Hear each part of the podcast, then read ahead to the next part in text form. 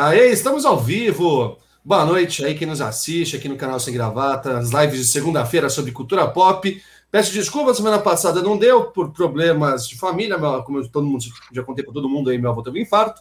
E o Alexandre também teve um compromisso, então a gente acabou não conseguindo gravar essa live do Cães de Aluguel semana passada.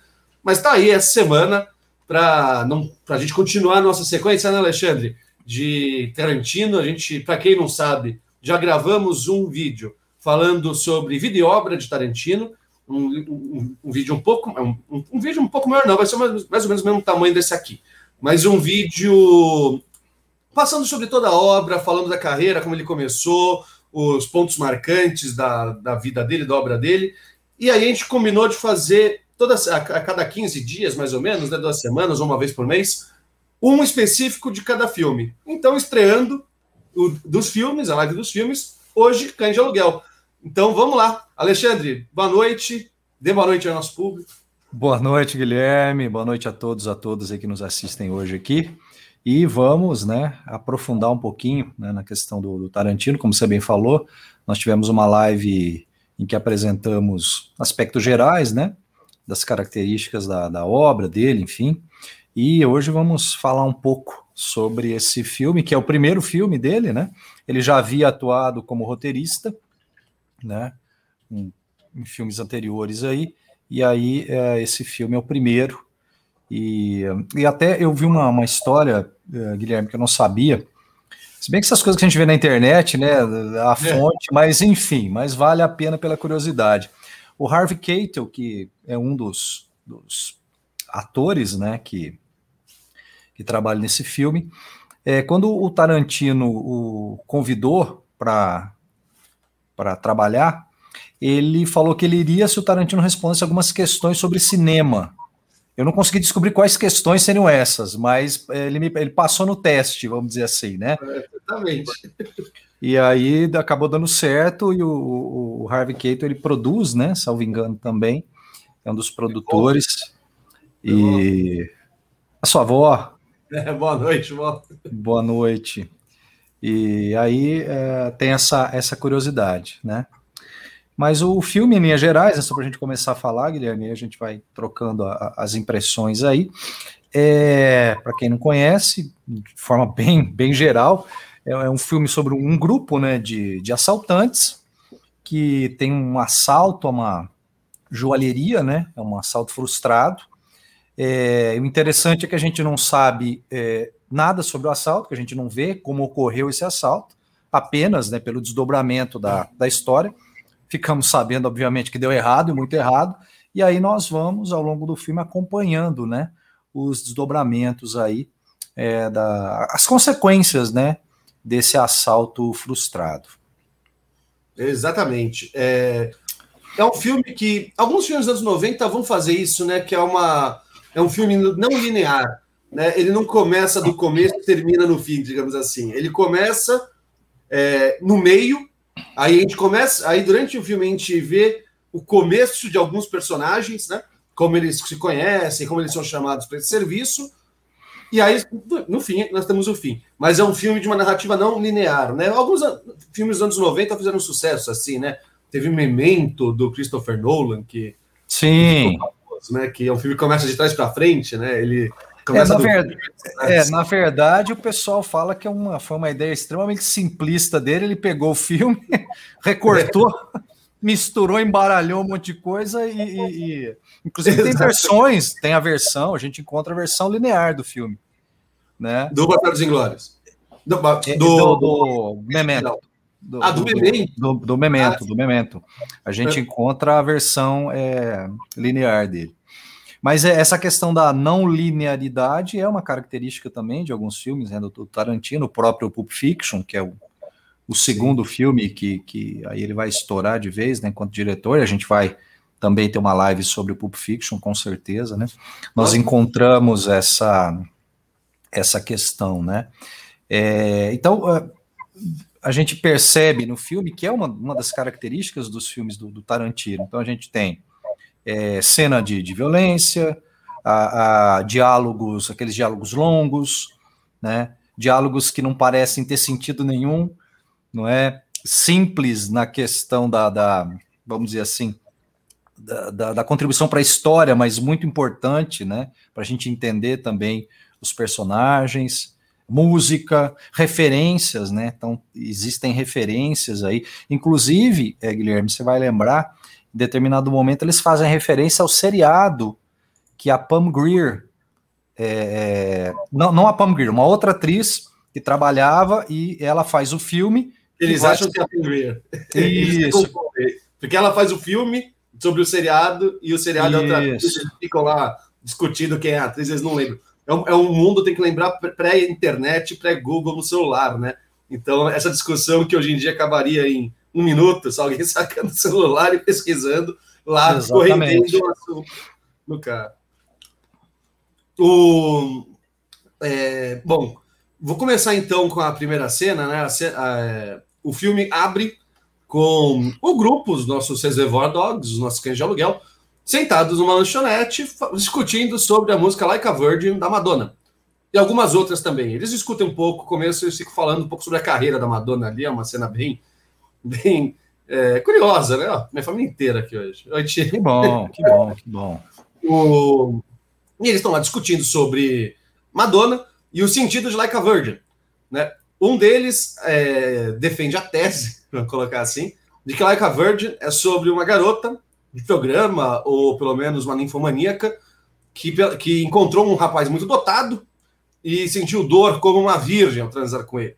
Né? E que ela está relatando como isso teria sido como a primeira experiência sexual dela. Né? O outro lá defende que não, que ela é simplesmente uma garota virgem, que dizer o quê? Que está cantando sobre a primeira vez. Enfim, é uma discussão absolutamente é, vazia, vamos colocar assim. É uma discussão que pessoas, talvez, vai, você, as pessoas, nós com os nossos amigos, numa mesa, num bar, falaria. Nossa, você sabe o que quer dizer aquela música Like a Virgin da Madonna? Olha que engraçado, é o que eu descobri na internet. O... E, e é, isso é curioso, né? Porque é um começo bem despretensioso. É um começo de filme que parece um monte de cara falando sobre nada, numa lanchonete. E aí a cena avança um pouquinho para uma coisa que eu acho interessante a gente discutir, que é a, é a cultura do chip, né? Da gorjeta. Da gorjeta, exatamente. E aqui no Brasil, acho que muitos brasileiros não devem ter entendido direito essa cena, porque não é cultural do brasileiro dar gorjetas. É claro, e restaurantes que cobram 10%, teve que virar lá, né? Teve que vir na conta os 10%, muita Sim. gente ainda não paga, alguns pagam, e restaurantes mais chiques, pessoas, é, lugares mais caros, onde o atendimento é muito sofisticado, tudo costuma, o pessoal costuma pagar mais. Mas no geral, o brasileiro comum, o afegão médio, como diz o Emílio Zurito, não, não costuma dar gorjeta, né? E aí eu acho que é interessante a gente discutir também, Alexandre, a questão da valorização do serviço nos Estados Unidos e a desvalorização do serviço no Brasil, né? Para fazer essa ponte. Porque nos Estados Unidos, é, muita gente acha que a vida nos Estados Unidos é muito mais barata que no Brasil, né? Que vai lá, o celular, o iPhone é muito mais barato, o McDonald's é muito mais barato, um carro é muito mais barato. E muitas vezes, porque o brasileiro vai lá turismo, alugar um carro, vai passar um tempinho, é, e não percebe que nos Estados Unidos o que é muito caro são os serviços. É, um pintor, é, você contratar um pintor para pintar o seu apartamento não é tão barato como aqui no Brasil, que você encontra um pintor que faz por 100 reais, 150 reais pintar um, um cômodo seu em uma, em uma tarde. Ah, não, não é só isso, claro, é um pouco mais aqui no Brasil, mas estou apenas dando um, uma generalização aqui. O, nos Estados Unidos, não, o serviço é mais caro, inclusive o atendimento. Você paga, a gorjeta nos Estados Unidos é coisa de 20% né, do, do, do da, da conta final. E aí tem essa discussão que eu acho muito interessante, né? Sobre Pô, você tem. Um dos rapazes lá não quer dar um real de gorjeta para a moça que os atendeu, e ele justifica falando que gorjeta é algo para ser dado quando você é extremamente bem tratado, extremamente, né? Quando é, há um diferencial no atendimento. E os outros lá estão falando, não. É, é, garçonete, graças às gorjetas, muitas mulheres que não têm ensino superior conseguem ter uma vida digna, pagar isso tudo para seus filhos, tudo, porque são garçonetes e, e, vivem de gorjeta. Então, você está quase que, assim, você se negando a dar uma gorjeta, você está quebrando uma instituição americana que sustenta milhões de mulheres sem ensino superior. E, como eu falei, parece despretensioso, um alívio cômico ali no começo, mas traz algumas questões interessantes, né, Alexandre? Claro, e até o, o ator, né, que é o Steve Buscemi, que fala que não vai dar gorjeta, ele fala, não fez mais nada do que obrigação, eu pedi café aqui, é, ela viu que estava minha xícara vazia, ela me veio três vezes. Se ela tivesse vindo, vindo cinco, seis, eu daria gorjeta. Então ela não fez. Aí ele até fala, mas no McDonald's a gente não dá gorjeta, por que eu tenho que dar gorjeta aqui? Né? É, aí eu acho que ele quebrou o argumento dos caras, né? É, é. Até, que, até mesmo um estava quase sendo convencido, né? Falou: você me convenceu, me devolve aqui. E aí, quem é quem traz essa, essa fala né, que você colocou da, da não ou da falta do, do, do diploma do ensino superior é exatamente o, o chefe lá que está organizando, né? O tal assalto, que é o responsável, que é organizador do tal assalto à joalheria. E ele fica é, pé da vida que o cara falou: não, você vai dar gorjeta, não tem essa, você não vai dar gorjeta. Estou pagando aqui, eu paguei o café da manhã, você vai ter que dar gorjeta. Então ele é coagido, né? Porque realmente traz, traz essa questão, né? Como você falou, é, é algo é algo despretensioso, mas que eh, tem uma, uma um conteúdo muito importante ali para essa questão, né? E, e, e muito coerente, o, o, Tarantino é muito bom nisso, né? De construção de personagem. O Steve Buscemi, Buscemi eu não sei como pronunciar o sobrenome dele. É, eu também não sei. O do Olhão que faz que faz aquela série boa também da HBO sobre crime organizado. Impe ah, como é que é? Império? Império? Como é que é? Eu não lembro agora também. Eu assisti, eu assisti, por que eu assisti essa série? Mas tudo bem. É... O, o, personagem dele é super racional, né? Até na, na, que ele que percebe que é, havia alguém entregou eles, né? É traído. Ele que ele está sendo super profissional, né? Quando eles querem levar o, o colega deles que é baleado para o hospital, ele fala: não, mas não, tudo bem, a gente pode até deixar ele lá, não sei o quê. Aí o, o Mr. White fala: putz, mas eu acabei contando, eu falei meu primeiro nome para ele sem querer, e de onde eu sou. Aí ele fala, não, então esquece. Então a gente não pode mais levar ele para o hospital, ele vai morrer porque ele sabe o seu nome, sabe o seu rosto. Eu já estava preocupado com identificação facial, mas você, você, falou o seu nome, falou onde você mora e de onde você é, acabou. E, então ele é sempre o mais racional, mais analítico, não sei o que. Essa cena já demonstra numa, num diálogo, numa questão aí que ele podia ser só um muquirana, mas não, é que ele, ele é super analítico, né? Ele, é, ele tem uma questão super racional de, olha, não, isso não faz sentido. Por que eu tenho que dar gorjeta para uma atendente numa lanchonete e na outra lanchonete ninguém dá gorjeta, que é outra lanchonete, no caso, é o McDonald's?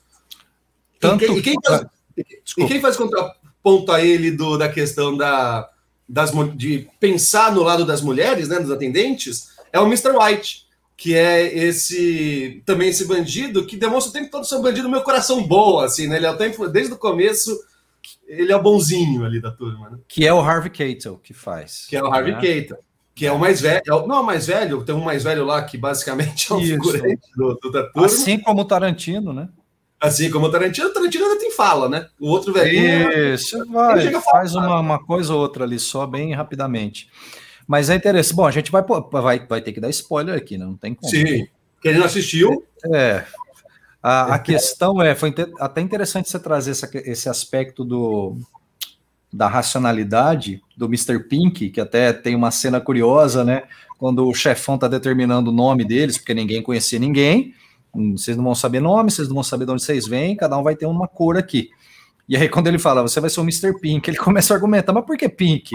Eu queria ser o Mr. Purple. Eu não quero ser pimpa, por que tal? Aí tem a, a conotação homofóbica, tem toda aquela machista, aquela questão machista, enfim. É, aí tem uma, um, essa, essa questão da racionalidade. Salvo engano, ele é o único que consegue sobreviver. Sim. Não é? Ele é o que Sim, foge ao final. É o, é o quem... A gente não sabe se o Mr. Blue e o Mr. Brown, e... e o Santo Velho, morreram ou foram presos. Dá a entender que sim, né? Mas é o único que consegue, assim, de forma mais clara, é... fugir, né? Escapar. E ele, que teoricamente sabia onde estavam as, as joias, né? Esse que ficou rico, certamente, aí depois do, do, então, vou só é, dando o conte contexto aqui do filme, né? De, da, é, o assalto dele, ele sai dessa cena da lanchonete e corta já para eles chegando no esconderijo com o Mr. Orange ferido, que é o Tim Roth, com tiro na barriga, O Mr. White, que é esse que a gente falou, que é o mais bonzinho, né? Que sempre pensa mais no outro, é mais empático, né? Ele tá sempre. Não, a gente tem que levar ele para o hospital. Ah, ele sabe meu nome, mas ele falou que não vai me entregar, eu vou confiar na palavra dele. É, o, o, rapaz está morrendo, ele ficou o tempo todo passando a mão no cabelo do cara, abraçando. Ele até penteia o cabelo dele numa cena lá. É, é. Ele tem uma coisa meio paternal, assim, com, a, com, com o Tim Roth, quando ele é ferido. E sempre. E parece que se dependesse dele, tudo ia dar errado também, porque ele é muito coração, né? Parece que ele está o tempo todo. Quando ele fala, ah, quando, é, quando eles estão discutindo como eles vão fazer o assalto, o Tim Roth pergunta: Ah, e se algum deles reagir? Ah, não, você pega e dá uma coronhada no nariz da pessoa. Ela vai cair com o nariz sangrando, vai espirrar sangue para todo lado e ninguém mais faz nada. Aí o, o, gerente, talvez o gerente possa querer dar uma de cowboy. Então a gente, se ele fizer, você vai lá e corta o mindinho dele fora, e aí você fala que vai cortar o dedão na próxima. E aí a gente vê que tem um, um outro psicopata, que é o que é o Madison. É o Michael é o, Madison, é, eu não vou lembrar. É o Blonde? Não, como é que é? É o Blonde, é o Blonde. É, é o Mr. Blonde. Blonde. E que é o, justamente o contrário. Alguém só aperta lá o alarme e ele. E ele sai atirando. Ele mata lado. quatro pessoas instantaneamente. Ali. É. Ali. Ele tira. E mata. Quatro, e, e, aquilo que a gente falou. Essa cena a gente não. Isso não aparece. Né? Não isso aparece. a gente vai, vai é, saber ao longo do, do diálogo. Só voltando um pouquinho, Guilherme, interessante, o comecinho, só para a gente prosseguir. Aquela cena quando ele sai da lanchonete e a cena que aparecem todos eles, né? É, num, num, plano aberto, assim, eles andando, e começa a tocar música, né? Então, essa questão da música, como se, desde o primeiro filme do Tarantino, é interessante a gente colocar, né? Que a questão musical é um aspecto muito, muito importante para o Tarantino. Além da, desse primeiro diálogo acerca da música, né? Do Larka Virgin, da Madonna, é, eles fazem até menção a um programa de, de rádio daquele momento, que, que só tocava música dos anos 70, né? E uh, depois dessa cena aí da, da, da discussão da música, do, do, da discussão sobre a gorjeta, como você falou, eles, eles vão sair, e aí aparece, né, em câmera lenta, eles andando, e para mim é uma cena, uma cena clássica aí do, dos filmes do Tarantino, né? Enfim, a, a música tocando e, e aí eles caminhando em câmera lenta, quando corta, exatamente para a cena do, do, do, carro, que nós sabemos que o Tim Roth então foi, foi baleado e é sangue para todo lado, que é esse momento que você falou, né? Que o Harvey Keitel, o Mr. White vai é, tem essa postura paternal em relação, não, calma, você, você, é médico, como você sabe que você vai morrer? O cara tá lá agon, né, tá, tá agonizando, né? é, no meio da barriga lá, mas enfim, mas é, tem tem esse aspecto sim, né? A questão da é, música é importante. E é um filme que a gente estava comentando antes de entrar aqui no ar. Não é, não é o filme mais complexo do Tarantino, longe não. disso. Mas é um filme que ele é bastante cativante, ele fez tanto sucesso, porque ele começa com essa cena trivial da lanchonete, e aí você nem sabe o que eles vão fazer, a gente nem sabe que eles são assaltantes. A gente sabe pelo nome, né? Pelo contexto. O, o, o pôster do filme era um, é, eles apontando um para o outro, né? É. Então, quem, quem, acompanhou na época é, imaginava que era um filme de, de assalto, tudo. Mas o filme corta já para o assalto dando errado, ele chegando no, no lugar, e você fica o tempo todo procurando, pô, mas será que eles não vão mostrar? Será que eles não vão falar o que aconteceu? E aí o filme vai te capturando das duas formas: como aconteceu e como eles se juntaram para que aquilo acontecesse. Isso. Tem uma dupla expectativa que o filme vai te respondendo de pouquinho e, de forma não didática, super didática, não sei o quê. Me lembra um pouco é, os filmes de máfia do Scorsese, o, como Cassino, é. É, é, Os Bons Companheiros. Não tem um narrador, um narrador mas de, de, vez em quando corta, para o que está acontecendo e você vê algo é, que antecede aquele, a vida, aquele momento da história para explicar mais de um personagem, né? Então, eu, eu, e é muito interessante, porque ele vai, criar, ele vai criando duas expectativas, uma que você nem sabe que é, qual que é, que é como eles estão juntos, de onde veio aqueles nomes, né? Porque você. A, primeira expectativa é entender o que aconteceu no assalto. E aí depois eles vão te mostrando como eles foram é, aparecendo, cada um deles foi sendo selecionado para o serviço, e você nem sabia que você queria saber, que você tinha interesse em saber daquilo, e o filme te mostra e você descobre que, porra, é tão interessante quanto o assalto era saber como esses caras se juntaram para fazer um assalto, né? Porque muito filme de assalto, as, já te dão ali o grupo, né? A, ah, é um grupo de criminosos e o interessante é a ação, né? A troca de tiro, é fugir de carro, é a cena do cara pulando e atirando. E, esse não, esse é, o, o Cães de Aluguel ele brinca, brinca não, né? Mas ele, ele, tra, ele, ele trabalha a exploração da sua expectativa, né? Que é algo para um primeiro filme, né? De um diretor tão novo, é algo assim. Ele podia ter ido muito mais no conservador, no garantido de um cinema de ação, né? E feito mais um, uma, uma ação, um duro de matar, sabe? E não, ele, foi, ele fez uma coisa, não que duro de matar seja ruim, mas é que ele fez só uma coisa diferente, né? E aí tem que, tem que é, tudo isso tem que ser sustentado nos diálogos, né? Exato. É exatamente aí, né? Os diálogos são essenciais. E aí nós vamos, como você bem lembrou, gente, nós não conhecemos todos os personagens, não aparecem, não aparece a história de todos, né? Alguns ali que aparecem, né? No, no contato, como que eles estão sendo escolhidos, selecionados, né? Inclusive a, aquele que, que, é o, que é o traidor, né? Que, que é o policial que vai, vai trair lá o grupo, né?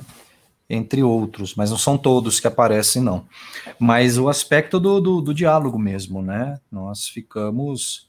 E é isso, né? No começo a gente fala, mas é, gera esse. Mas não vai aparecer nada, a gente não vai saber, tal. Aí quando aparece lá, volta. A gente não sabe nem os nomes, né? Eles falam Mr. É. Blonde pirou, Mr. Brown não sei o quê. É. A gente não quem é o Mr. Blonde, quem é o Mr. Brown? A gente não é, sabe nem Exatamente. A gente sabe mais ou menos alguma coisinha do assalto quando é, o, chefe, o, chefe lá ele vai é, mostrar né, o mapa lá da, da joalheria, quem vai ficar na saída, quem vai entrar tal. A gente começa a ter uma pequena ideia mas do que a gente sabe é, do assalto, a gente não sabe nada, e o pós-assalto, a cena é, dos, dos, policiais correndo atrás do, do Mr. Pink, né, que, que foge com, a, com, a, com as joias, né, é, é, o que a gente consegue, consegue é, detectar em relação a isso, né. É, e, e nessa cena da fuga do Mr. Pink, tem a primeira participação de uma mulher no filme do Tarantino. A participação feminina, né? Como a gente já falou no nosso, no, no nosso primeiro vídeo de Tarantino, o Tarantino vai ser marcado por fazer é, papéis femininos muito fortes, muito interessantes. É, mas não será por causa desse filme.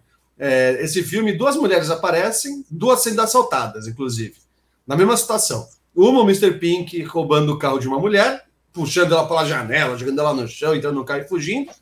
E na outra, o policial, o Mr. Orange, nosso policial infiltrado, que a gente não sabe que é um policial, o... vai, tentar roubar, vai tentar roubar um carro de uma mulher, só que ele não é ladrão, ele é um policial. Ele, ele só simplesmente abre a porta, manda a mulher sair, a mulher tira uma arma e dá um tiro na barriga dele. Então a gente fica sabendo que ele nem sequer foi Isso, exatamente, a gente fica sabendo depois, é, exato, exato. O, o que é uma ele tem uma, uma construção de personagem é, interessante, né? Porque além dessa cena que demonstra que ele não é um ladrão, ele não é, ele podia ter simplesmente dado um tiro na, na mulher e entrado, tirado o cadáver do carro, entrado, ou ah, já botado a arma bot, é, e ameaçado matar ela se ela tentasse fazer qualquer coisa, mas não, ele, ele demora tanto para agir, né? Ele só abre a porta e fica esperando ela sair do carro, ao entender que é um assalto, que ela, ele acaba sendo morto. Na reação, ele mata a mulher, né? E, e dá para ver na reação do ator, né? Quando ele atira, ele, a cara dele, né? Puta merda, fiz merda, né? Porque ele é um policial. Ele não era para ele tá ter matado uma, uma mulher, né, uma civil, no meio do assalto ali, né, que, é, que ele estava ali para entregar os comparsas, né. E em, em outra cena, ele comenta com o chefe lá da polícia com que ele trabalha, que vai colocar ele infiltrado, que ele, ele, pergu é, ele é perguntado sobre como é o Joey o Joey Cabot, né, que é o chefão, o que chefão. é um velho e reúne todo mundo. Como é que ele é? Aí ele para. Você lembra do Quarteto Fantástico? Não, cara. Ah, sim, que tem aquela mulher invisível, o cara aqui de fogo. É, exato. Então ele é que nem o Coisa, que é o, é o Hulk feito de pedra lá, né? Ele é igual o Coisa, ele é grandão, alto, não sei o quê. E aí corta para uma cena no apartamento dele. Isso, um... ia falar isso. É.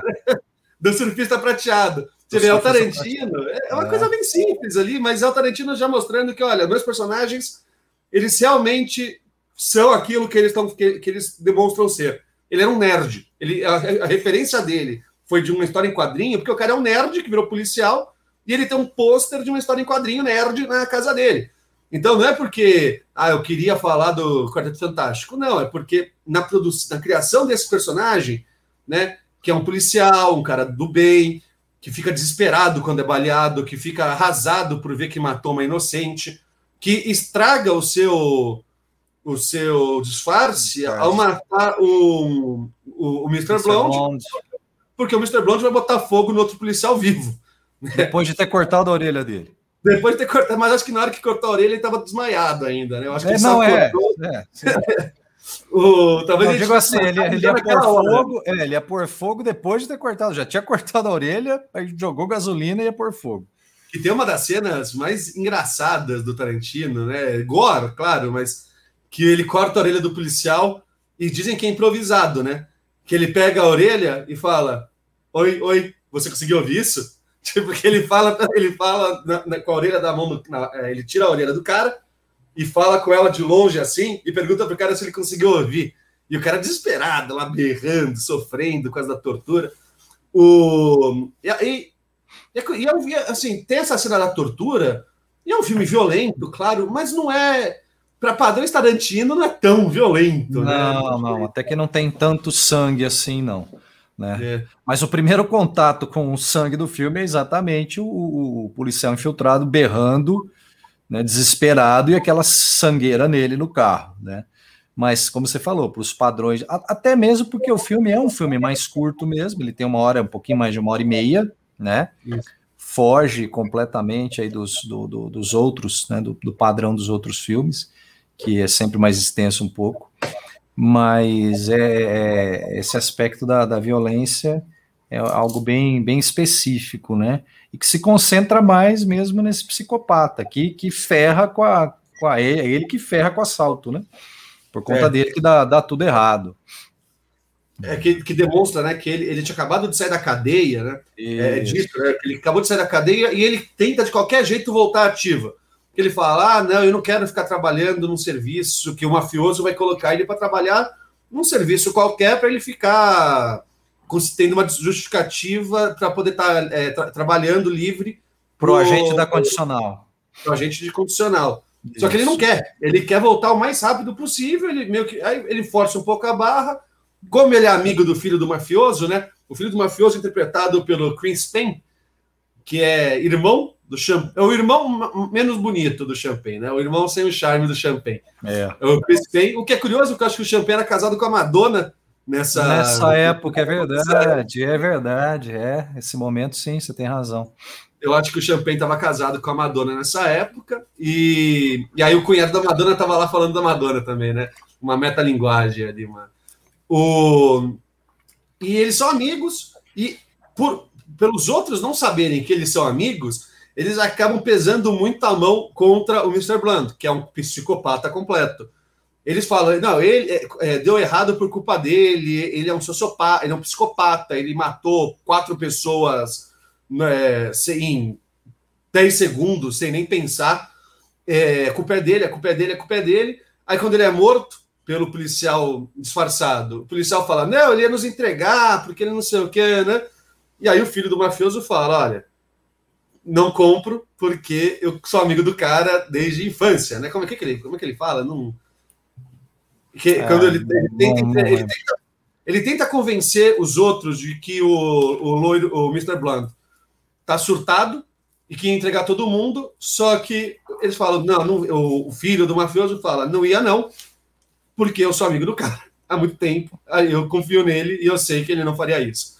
É, e aí, todo o plano, como eu falei, o policial, o policial é muito bonzinho, querer salvar a vida do outro policial, acaba estragando todo o plano. E, e uma outra coisa interessante que você falou, né, da cena do, do Mr. Orange baleado, isso é uma coisa que eu gosto do Tarantino, que ele não faz sempre, mas ele, é, ele tenta passar um certo realismo, que há muitos filmes de Hollywood você vê a pessoa toma um tiro e cai morta na hora, né? Tomou um tiro no Isso, é. morta na hora. E a vida real não é assim, as pessoas não morrem com, nem com um tiro na cabeça na hora. Né? Alguns, sim, a depender do tiro, enfim. É meio mórbido ficar debatendo isso. Mas a questão é que muitas pessoas, é, na vida real, tomam um tiro e não, e não morrem na hora.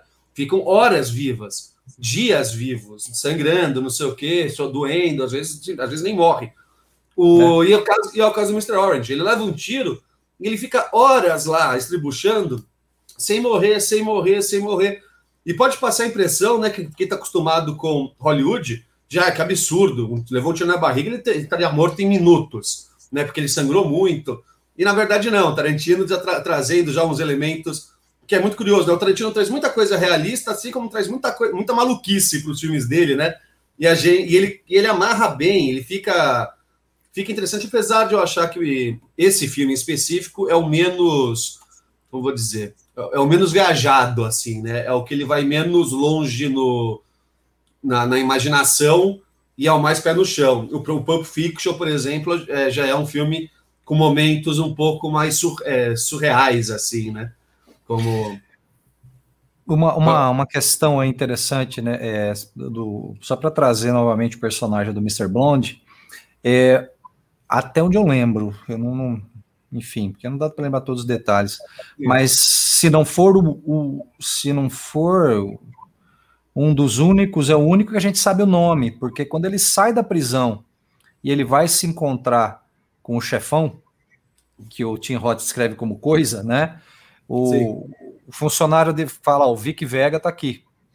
Ah, fala para ele entrar tal. E o Vic Vega, né? A gente até falou isso na, na outra live, mas é interessante trazer. Ele é irmão do Vincent Vega, que é o personagem do John Travolta no Pulp Fiction, né?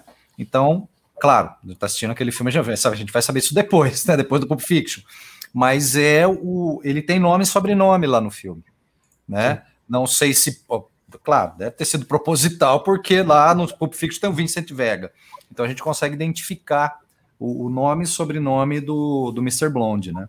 E tem outro também, né? Que quando eles estão discutindo, o chefão, né? Está discutindo com o Mr. White sobre o assalto dos diamantes. O Mr. White fala: Eu não sei, eu não, eu não conheço ninguém para quem eu possa vender diamantes roubados.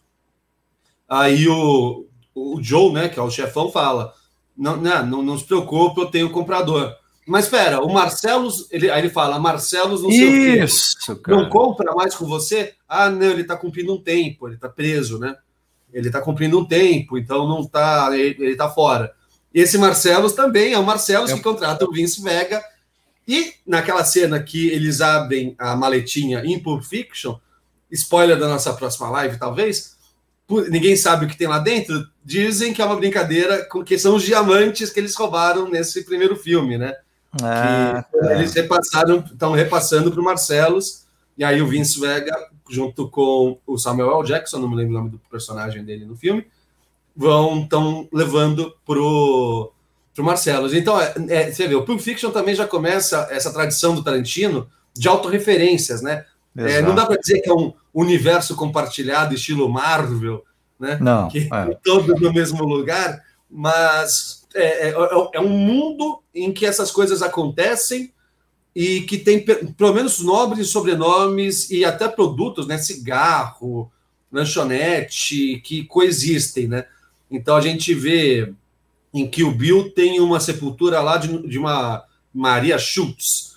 É. E o Schultz é o, o, o caçador de recompensa de Django, enfim. Isso já começa, né? O Tarantino já que, brincando dessa desses pontos em comum na sua obra, né? Você, é, você falou que o, é, o Mr. Blonde é um dos poucos que a gente sabe o nome. A gente sabe do Tim Roth também, que é o policial, é, que é Fred, Neil Andike, que é um nome esquisitíssimo, e o Mr. White, no final, a gente fica sabendo que é Larry, Larry Dimmick.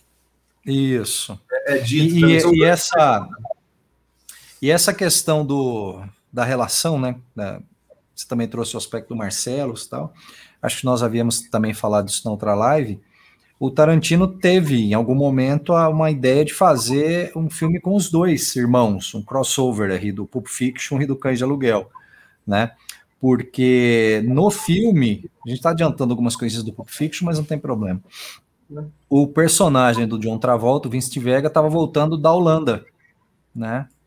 E, e, a ideia original, a primeira ideia do Tarantino era exatamente é, fazer uma ambientação dos dois lá em Amsterdã né? É, em algum momento, enfim. Mas aí não, não aconteceu. E, e, até a seleção dos personagens, dos atores, é interessante, né? Porque hoje eles são bem diferentes, mas naquela época o Michael Madison parecia um pouco. Você, você acredita que ele é o irmão mais novo de John Travolta, assim, né? Ele isso, mais isso, é. E, e, é uma família dançante, né? Porque duas das cenas impact, muito impactantes desses dois filmes, né? São cenas de dança. Eu, são filmes de violência, mas Pulp Fiction é impossível, é pôster, é marca registrada do filme, o John Travolta dançando com a Uma Truman no, na lanchonete. É, e nesse filme é o, o Michael Madison dançando, torturando o policial, né? Que ele coloca lá a música e fica. Não tem o mesmo talento do, de outra volta, né? É difícil dançar tão bem quanto homem, mas tá lá rebolando também. Numa, aí, diferente do Pulp Fiction, ali é uma cena bastante sádica, né? Para mostrar o quão, o quão cruel. Tanto que o policial fala: Eu não sei de nada, eu não sei de nada. Eu tô há oito meses na força, não me contam nada. Você pode me torturar quando você quiser, eu não tenho nada para te falar. Aí ele, não, não esquenta, eu não quero saber nada. Eu só gosto de torturar policiais. É, eu só quero ver você sofrer. É, eu só gosto é. de torturar porque, porque eu gosto. Foi preso, né? Acabou de sair, tava com raiva da polícia. E aí, quando ele é morto, e o Tim Roth, né, o nosso comparsa da ferido tá no chão, o comparsa ele fala pro policial: Ah, eu sou policial. Aí o policial que está sendo torturado fala: Eu sei. É. A, gente se apresen... a gente se conheceu três meses atrás, apresentado por não sei quem. Aí o cara fala: Pô, não lembrava. É, mas mostra, né, que o... é uma visão do policial valente, né? O policial ali sendo torturado, precisa ser se segurando lá. Ele não entrega o outro cara, ele, ele pode entregar.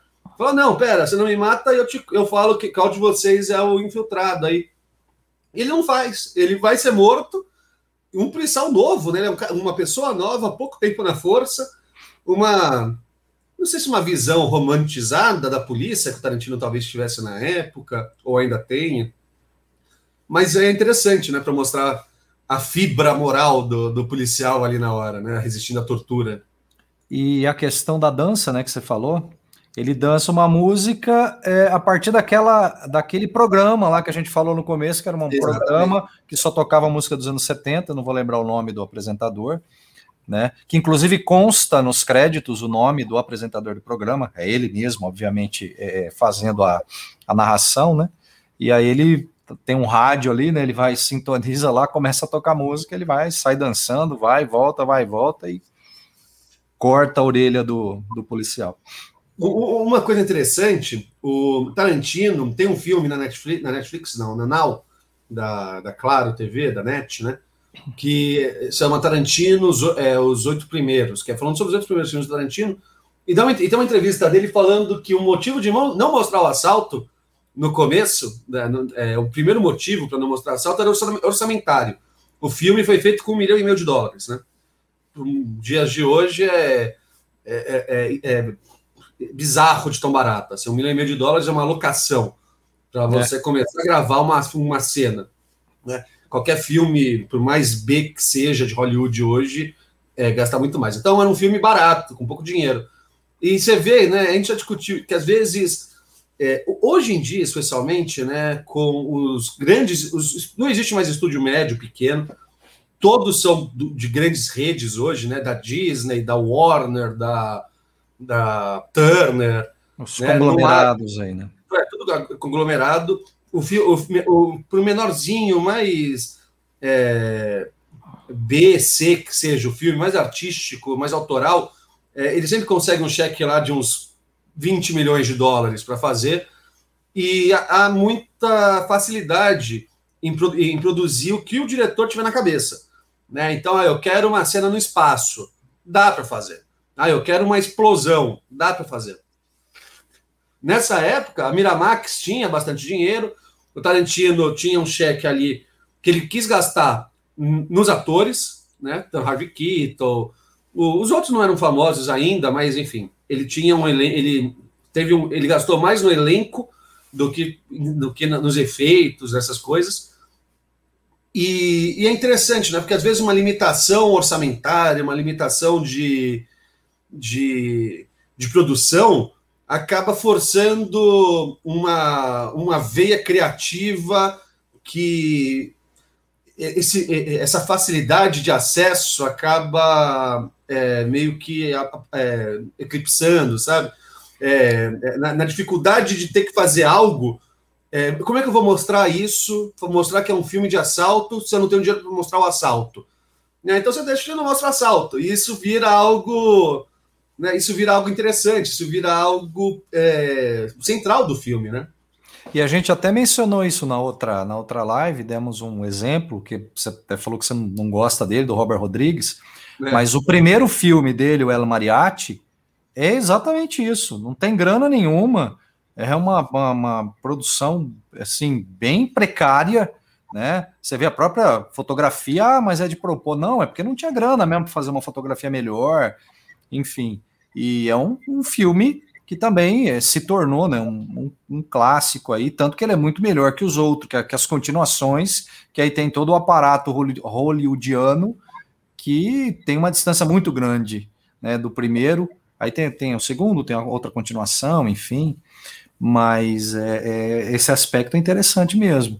A falta de grana vai exigir né, alternativas para, no caso do Tarantino, exigiu uma alternativas aí para tornar o filme é, é bom, atraente, segurar quem está quem tá assistindo, querendo saber o que aconteceu, enfim, e que, como a gente falou no começo, se sustenta muito pelo, pelo diálogo, pelo, pelo roteiro, que é uma característica do, dos filmes do Tarantino, né? É uma crítica que, muito, que eu, não, eu não endosso, mas muitos fãs mais antigos desses filmes endossam, que se faz a Star Wars e Indiana Jones, né? Nunca, nenhum dos dois, Spielberg e George Lucas, sempre gozaram de bastante crédito com a sua com seus estúdios, né? Então, eles, com a Fox, no caso, eles sempre tiveram grana para fazer os filmes dele, mas havia limitação de tecnologia da época, né? Então, então, não dava para fazer tudo que passava pela cabeça deles. Então, Star Wars, é, a primeira trilogia, é, muitos fãs acham ela mais, mais legal do que melhor do que a, a nova trilogia prequels, né, dos anos, do começo dos anos 2000, porque ah, não tinha tanto efeito especial, as coisas eram mais é, pareciam mais reais, né? Como não tinha como ficar fazendo grandes batalhas, tudo, as coisas eram em escala menor e você tinha mais preocupação com aquilo que estava em tela. É, você tinha que contar uma história sem apelar para né, um flashback num planeta gigantesco com naves, não sei o que, né? era tudo contado do boca a boca, era o Obi-Wan falando pro Luke, era o, o Han Solo comentando com o tio e alguma coisa, e o, o, o, Indiana Jones também, né? As coisas eram, é, é, por limitações da tecnologia na época, era tudo efeito prático, então não dava para você fazer, que nem fizeram no Caveira de Cristal, uma explosão nuclear, Sim. e o Indiana Jones sendo é, jogado longe dentro de uma geladeira. geladeira é. é. Uma geladeira de chumbo que, teoricamente, isolaria o, o efeito da explosão. Então é tão maluco assim, né? Mas Indiana Jones sempre foi isso, hein? Eu fui, assistir, eu fui reassistir a trilogia clássica que está na, que tá na aula de graça aí no Telecine. É, é, é, tem, tem umas saídas mirabolantes igual, iguaizinhas. Eu, eu, eu acho que não foi o Spielberg que que forçou a mão. Eu acho que a gente que ficou, a gente, né? Quem assistiu na época que cresceu, ficou mais velho e olhou de volta e assistiu um filme fazendo as mesmas coisas e, e, e, e soou estranho. Na época, talvez se engolisse mais essas coisas. Mas o Reservoir Dogs, isso é uma coisa interessante também de falar dele, né? O de Aluguel envelhece bem. Não é desse. Talvez assim, para uma plateia mais sensível, é, é um filme bastante machista, homofóbico, mas é mais machista que homofóbico, é, racista. É, extremamente, e, extremamente. É, e um momento lá, o Steve Buscemi, né, o Mr. Pink, fala: é, vocês estão parecendo negros, né? É, vocês ficam se ameaçando aí, não sei o que. Gritando quem faz isso? um com o outro. É. é, gritando um com o outro, ameaçando de matar um ao outro. Quem faz isso são os negros. E ele fala Negroes, né? Que em inglês, é, em português, é uma, é uma expressão. É, eu não vou falar ela aqui, mas enfim, é aquela expressão racista que vocês sabem qual é. é então, e, e, e, são pessoas brancas falando isso. Não tem, tem um negro no filme, que é o chefe do, do policial infiltrado. Policial. E só. É, essa questão de. E não tem mulheres também no filme. É, e, e, o tempo todo também, é, eu. quando eu estou falando, quando eles vão falar do Quarteto Fantástico, o policial negro lá fala: é o que tem a vadia invisível, não é? Ele fala The Invisible é. Bitch, né? Completamente gratuito. É só para mostrar que é, o, é, aqueles policiais meio do gueto, aquela coisa meio meio bro talk dos anos 90. Então isso talvez incomode algumas alguns algumas pessoas da geração Z, assim, acho que da minha geração já, já pessoal, os milênios já estão mais acostumados, mas talvez o pessoal de 20, 18 anos vá assistir esse filme problematize ele, né? E o Tarantino está andando no fio na navalha para ser cancelado faz tempo também, né, Alexandre? Então, é Exato. É Só voltando, eu acho que a gente não falou no começo da o, o ano que foi é, o, o, filme, né? De 1992. Isso. 92 ou 4? Acho que é 92. 92, 92. 92, 94 acho que é o Pulp Fiction, então. É, 94 ou 95. 95, é. Mas o Cães de Aluguel 92, então é comecinho aí dos anos 1990. É, mudanças aí políticas, tecnológicas em termos mundiais, enfim. E então tem, tem que, né, como você falou, tem que se fazer esse recorte aí, não tem como. E é um diferencial que chamou muita atenção na época, positivamente. É. Que era um filme que não tinha medo de mostrar o jeito que bandidos e policiais falavam no começo dos anos 90. Eram Exato. racistas, eram machistas, eram homofóbicos. Não havia nem, não havia nem o termo homofóbico no, no começo dos anos 90. Exato, exato. O, mas machismo e racismo já. E, mas, mas essa crueza, né? É mostrar esses, esses personagens agindo como possivelmente ladrões e policiais agem, agiriam naquela situação na vida real, é, foi até um pouco, como vou colocar, é, transgressor né? Hollywood ainda é, é, claro, depende do filme, depende do diretor, mas Hollywood ainda é um lugar muito conservador para algumas coisas, né? Fazer um filme com muito palavrão, é, ainda mais um filme que se propõe, né? Um filme do Tarantino, que é um filme que vai para vários cinemas, é, vai ter sala para caramba, vai, vai para festival, cacete. É, você botar muito palavrão, botar esses temas muito delicados, vai colocar a classificação etária dele lá no 18, e, e, e, isso afeta a venda do filme, né? Então muitos estúdios Exato. acabam dando aquela forçada, falam, ó, baixa um pouco, então que a gente faz um, um PG-13, ou no máximo um PG-15, né? Para até 13, que é para pessoas de 13 para cima ou 15 anos para cima poderem ver. E Tarantino, ele consegue fazer esse filme uma marca que quem contrata o Tarantino para fazer um filme, não que alguém o contrate, né? Mas quem vai passar um filme do Tarantino sabe que o Tarantino sabe é o que isso. vai encontrar, é. É, o Tarantino é isso. O Tarantino vai ter palavrão, vai ter cena de assassinato, vai ter piada, é, momento racista. E, e, não é o Tarantino sendo racista, né? Ele, ele cansa claro. de falar isso, né? Ele fala, não sou eu falando na boca do personagem, é o personagem falando, é o personagem que eu criei que está sendo falando aquilo. Não sou eu que tô, né? Que tô falando que, que por incrível que pareça, é, a gente lembra quando a gente achava um absurdo as pessoas que brigavam com os atores na rua, porque o ator interpretava um vilão na novela, e a isso, pessoa ia lá e brigava isso. com o ator no meio da rua? É, chegava a tentar quase até mesmo agredir, tinha isso, né? Então, Tarantino. Não separava, né? Então, Tarantino passa isso não com populares, mas com uma, uma, uma, uma certa opinião pública aí, que acha que porque um personagem dele é racista num filme dele, é o Tarantino que é, é, é racista e acaba reproduzindo isso nos seus personagens. Que é uma grande, né? É, confundir o, o ator com o personagem, né? Confundir o diretor, o roteirista, com a obra, com o roteiro, com o, o, a atuação ali dos personagens, né?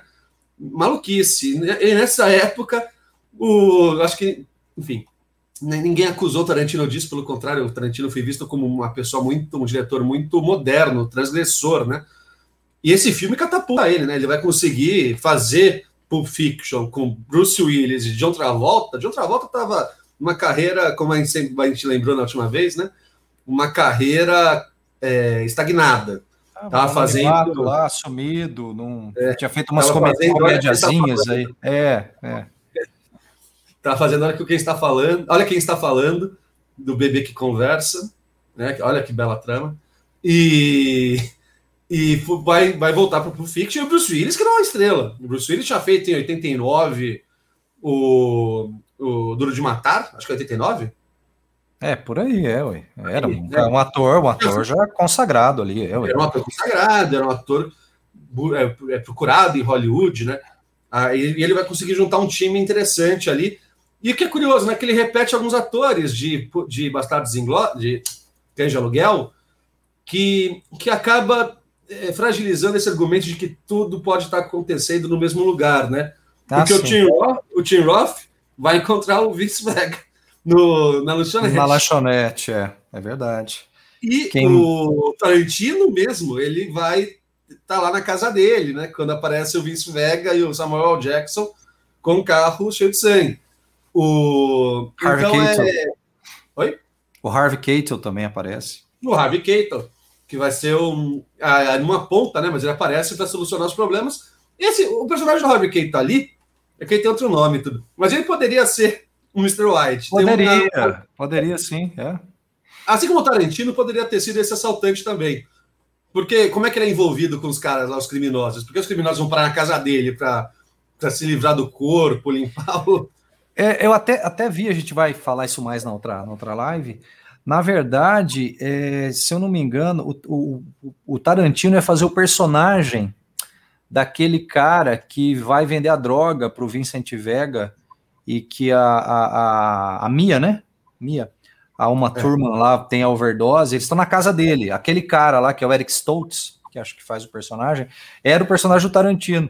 Mas o Tarantino não quis fazer porque exigia, ele tinha que ficar atrás da, da das câmeras para aquela cena, que é uma cena, uma das cenas principais do filme, né? Então ele fez aquele outro outro personagem, né?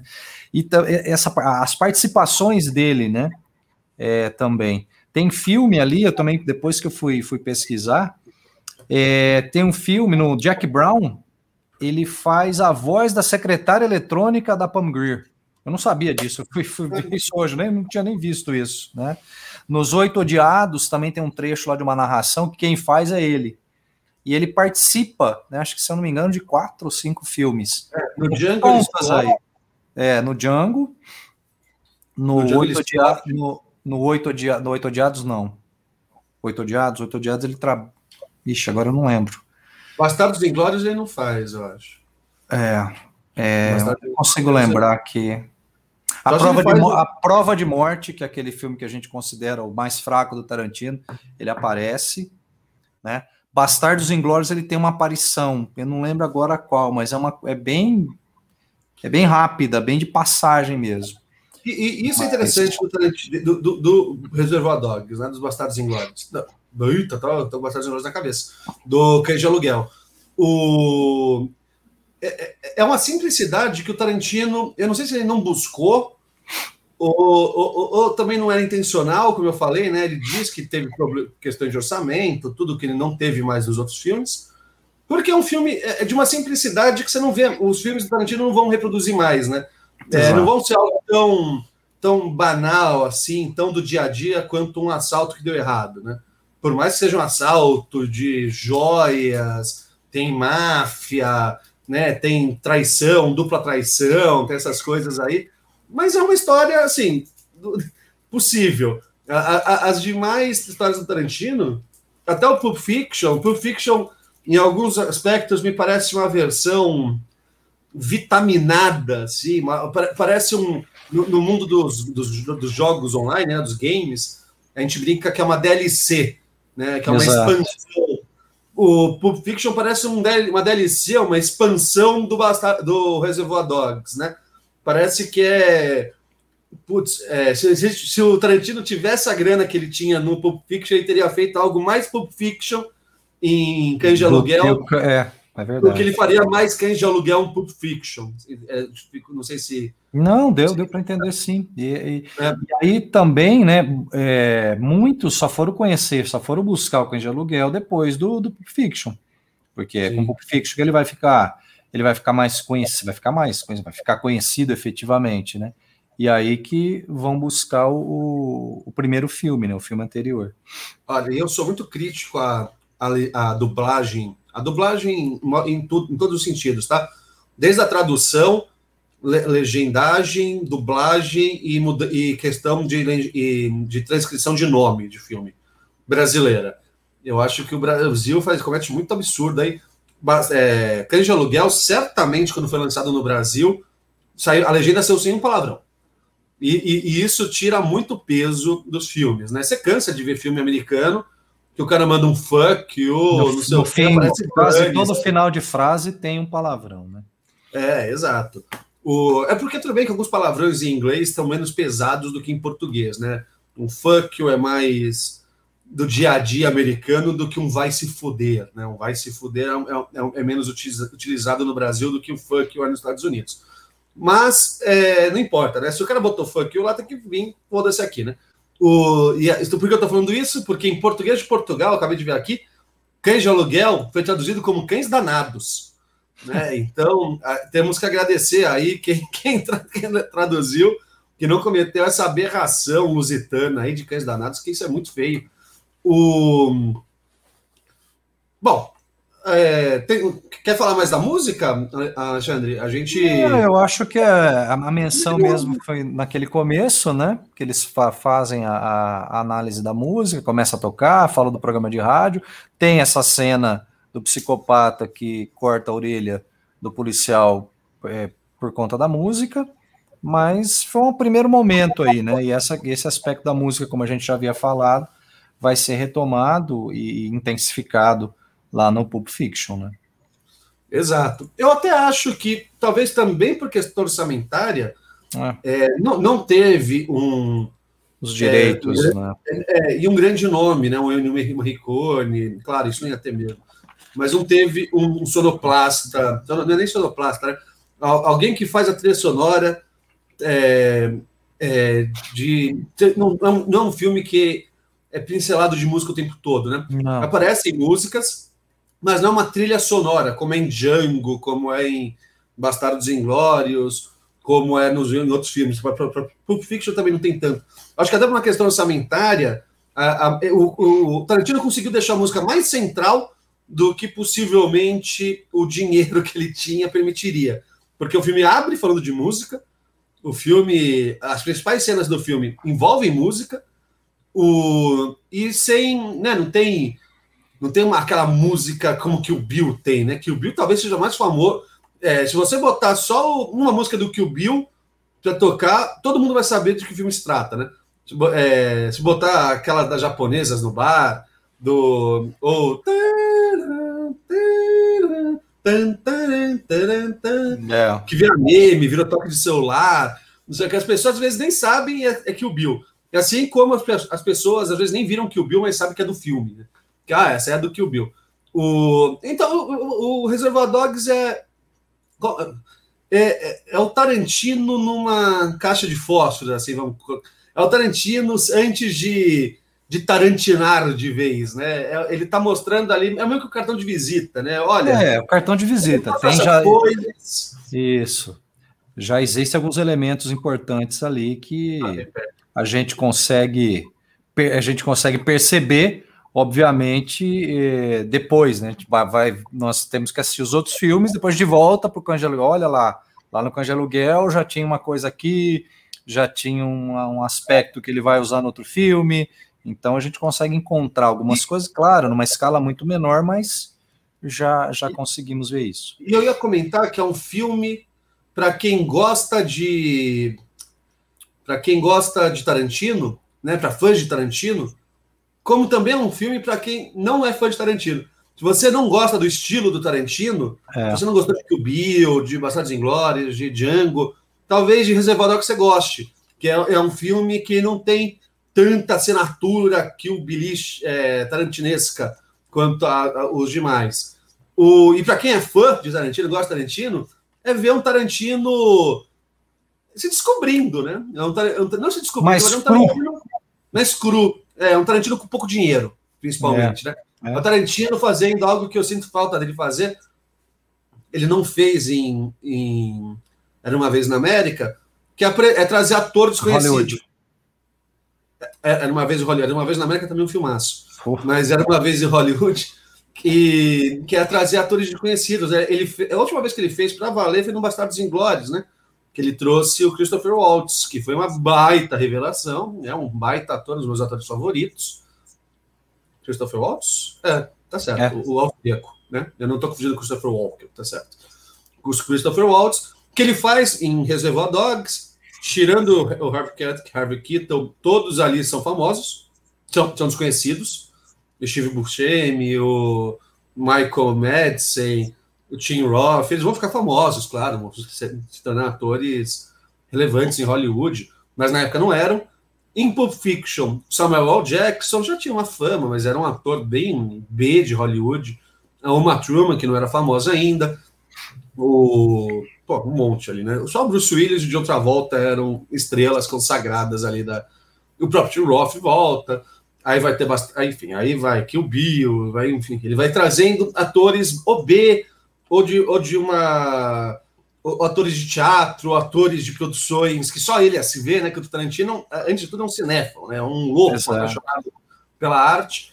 E então ele conhece muita, ele sabe cavocar, puxar ele para fazer referência a uma coisa que ele gosta, ele vai lá e traz um ator daquela daquele gênero que ele gosta e coloca, e às vezes fica uma coisa meio maluca.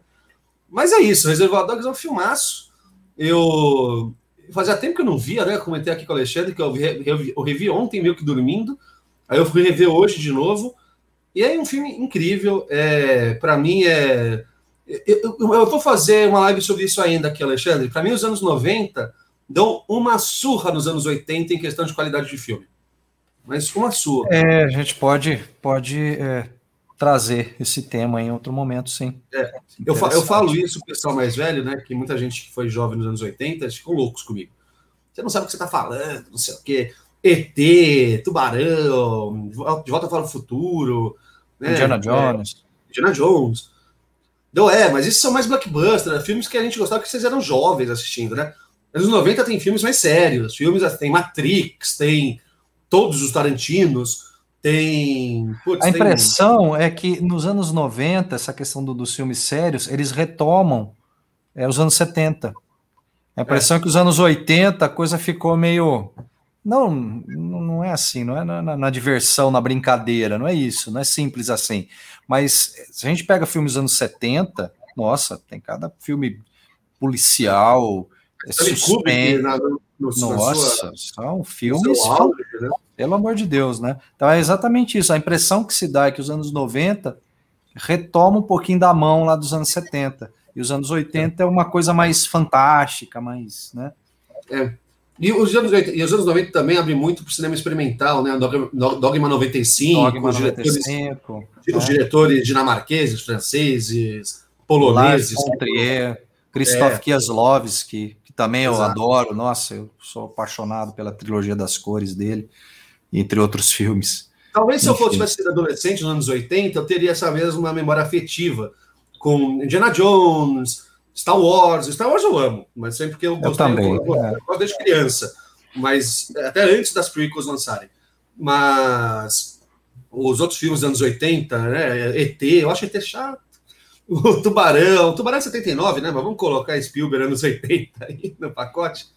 O, e não sei, é, os Bravadores do Bairro Proibido, né? Essa, esses, esses, filmes aí que estão passando muito. Os Goonies.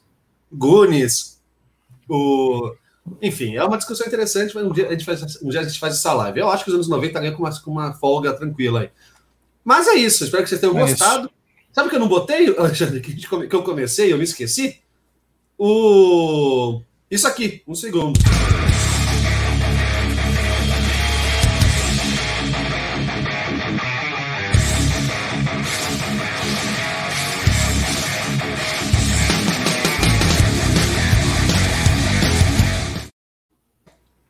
É, esse rockão aí para pedir colaboração aí de quem nos assiste no Pix aqui nosso.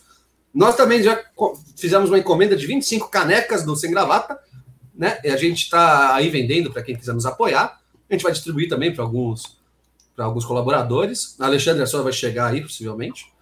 O... E é isso. Então, ó, segunda que vem, a gente não sabe ainda qual é o tema da, da live aqui de cultura pop, fica de surpresa para vocês. Amanhã tem a live do Alexandre. Alexandre, como vai ser a live amanhã? Amanhã eu vou, a gente vai falar sobre a juventude na política. Eu vou trazer um, o Vinícius Gouveia, que ele é do movimento estudantil, político aqui de, de Poste Caldas. Ele tem 15, 16 anos, um rapaz fantástico aí. E a é gente é vai falar do, de. é, dos, vai... dos, dos, qual é o nome? Do, a Uni do ensino médio, eu esqueci o nome. É, ele, ele tem uma, uma, participação atuante, ele vira e mexe, ele vai em programa de rádio, televisão, então é, ele é ator também, enfim. Então a, a, discussão vai, vai ser por esse, esse lado, na juventude, na política, por que muitas vezes a, o jovem não tem um, um, engajamento como deveria ter. A gente vai falar também, né, até sugestão dele, vamos trazer aspectos aí da, da escola nesse momento aqui de pandemia. Enfim, vai ser, vai ser bem bacana a live de amanhã, Problemas Sociais, às 20 horas em ponto. Muito bom, muito bacana. Então assistam a live do Alexandre amanhã. Quarta-feira até a nossa collab com o Composição Sem Limites, o canal do nosso amigo Zé. É, vamos entrevistar, eu também não lembro agora quem é entrevistado, o Zé me falou, mas passou. É, mas assistam, a gente retransmite aqui no canal. Quinta-feira até a live sobre educação com o André. E sexta, nossa live bar, já tradicional, né? A gente vai fazer dois anos já fazendo essa live bar. O, e, enfim, vai comentando os temas da semana. Vamos ver, vamos ver se essa semana é tão agitada quanto a anterior, né, Alexandre? A anterior foi até ficou duas horas e meia na live, porque era muita coisa, né? Pois o é. Bolsonaro aprontou muito. Meu Deus. Então, gente, segunda que vem, a gente acho que não faz, né, Alexandre? Vamos deixar para um, vamos deixar para uma próxima. Passar um na... pouquinho mais. É, senão vocês ficam de saco cheio de Tarantino e vocês param de assistir a gente. O, aí a próxima é Pulp Fiction, que é um filme que tem mais material até, para acho que para a gente conversar, né? Dá é, tem gente estender um pouquinho mais.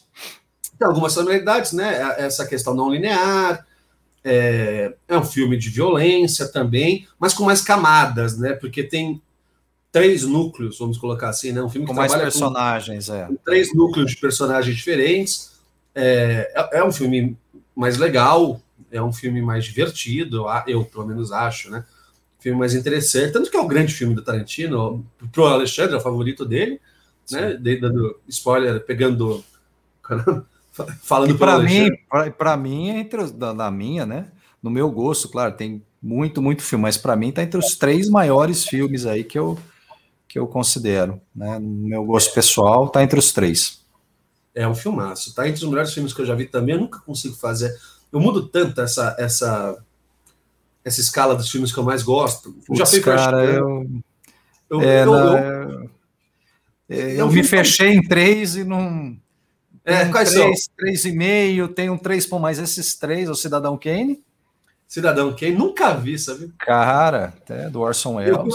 Eu, sei todas as referências, Rosebud e tudo, mas eu, nunca vi o filme. É fantástico, até pela, pela época que ele fez o filme, a linguagem do filme é fantástico. E Blade Runner, né, de 1982, do Ridley Scott, para mim é um, um diretor é uma... que a gente tem que trazer aqui também. Pois tá é, pois é, cara, é uma obra, é uma obra-prima, Blade Runner. E o Pulp Fiction. Eu não sei se ordem, cara. Entre esses três não tem ordem. Eu gosto não, dos sim. três da mesma, da mesma forma, mas esses três para mim são. O Ridley Scott, a gente fez uma live aqui falando do Robin Hood dele, né? Isso. O que é um filme interessante. Eu não gostei quando eu vi na época, fui rever para fazer a live, gostei muito mais do que eu tinha gostado. Filme de 2010, eu acho. Fui ver no cinema, lembro que achei chato, muito querendo ser muito realístico, não sei o quê. Eu queria ver um Robin Hood, mas sabe, um ladrão mesmo. O, mas depois de rever, rever, rever, gostei mais. O, e o meu, o meu favorito, curioso, já foi Forrest Gump, eu ainda é um dos meus filmes favoritos, eu amo Forrest Gump, Gump é. choro.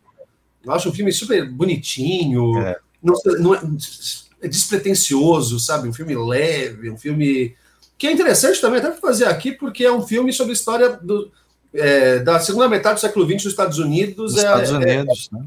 é, bem interessante, né? Porque ele ele, ele pontua Panteras Negras, movimentos como socialistas. Guerra Fria, é, a questão do guerra, Vietnã. É, relações, é, relações normalizadas entre China e Estados Unidos né, que ele vai jogar ping-pong lá no, no, na China, é, Viagem à Lua, enfim, é um filme bem. bem Elvis bem Presley. Elvis Presley. É, é, preconceito com pessoas deficientes nos Estados Unidos, a questão da família mononuclear, né, que a, com, a, com a namoradinha dele, que era abusada pelo pai, é, né, que a família tradicional, a família de bem, né, que nunca faz nada de errado, tá sempre, quer é. sempre o melhor para todo mundo. Enfim, o, é um filme interessante, tem muito filme bom, cara. A gente vai, a gente vai penar aqui ainda para. A gente tem que ficar aqui 10 anos fazendo live para falar de 1% do que a gente quer falar. Mas é isso, vamos lá. Beleza. Alexandre. Gente, valeu. Obrigado. Guilherme, abraço. Valeu, Alexandre. Ela, todo mundo, minha família que nos assistiu aí, comentou. Valeu, um grande beijo, boa noite e boa semana para todo mundo. Em